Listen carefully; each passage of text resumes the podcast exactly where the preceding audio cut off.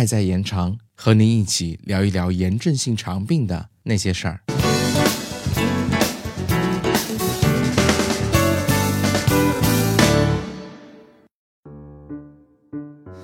嗨，你好吗？我是小白。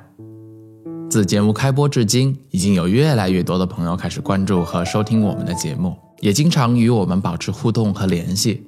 在此，我谨代表节目组的全体主播、工作人员以及志愿者们，对大家的支持和鼓励表示衷心的感谢。我们会一如既往的为大家带来更多有关炎症性肠病的知识，也希望大家能够继续关注我们，支持我们。那么，今天我们的话题是什么呢？今天我们来聊一聊溃疡性结肠炎的并发症和具体表现。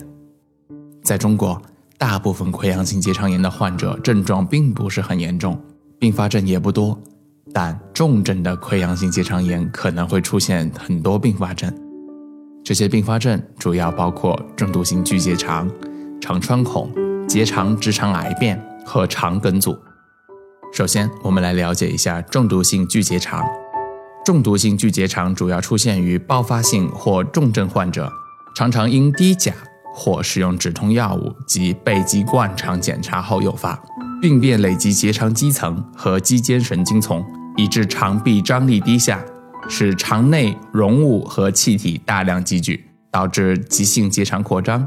病变多见于横结肠，其主要表现为腹胀较以前相比明显加重，并有高热。口干、乏力、心慌、恶心、呕吐等，腹部迅速膨胀，有压痛，肠鸣音消失。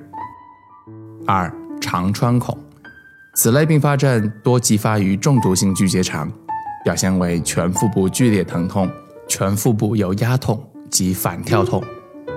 三、结肠直肠癌变，此类并发症发生与疾病实现和病变范围有关，病程越长，范围越广。癌变可能性也就越大，可能表现为在原有基础上大便习惯改变，主要依靠内镜和病理诊断发现。四、肠大出血，肠大出血多因溃疡累及血管而出现，表现为大量暗红色或鲜红色血便，且便中可见血凝块，伴有乏力、头晕，甚至出现昏迷。五、肠梗阻。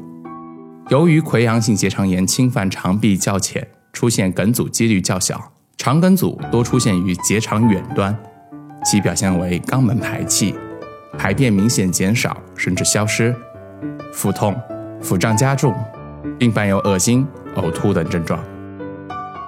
如果你在患病期间有以上的症状，请不要惊慌，并及时与你的主治医师进行联系。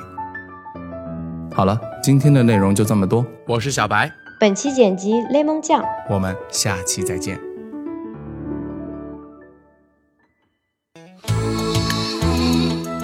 本节目由 CCCF 爱在延长炎症性肠病基金会独家录制播出。节目内容感谢由浙江大学出版社出版的《溃疡性结肠炎和克罗恩病你问我答》丛书。更多详情，请欢迎关注爱在延长官方网站及微博、微信公众号，期待您的互动。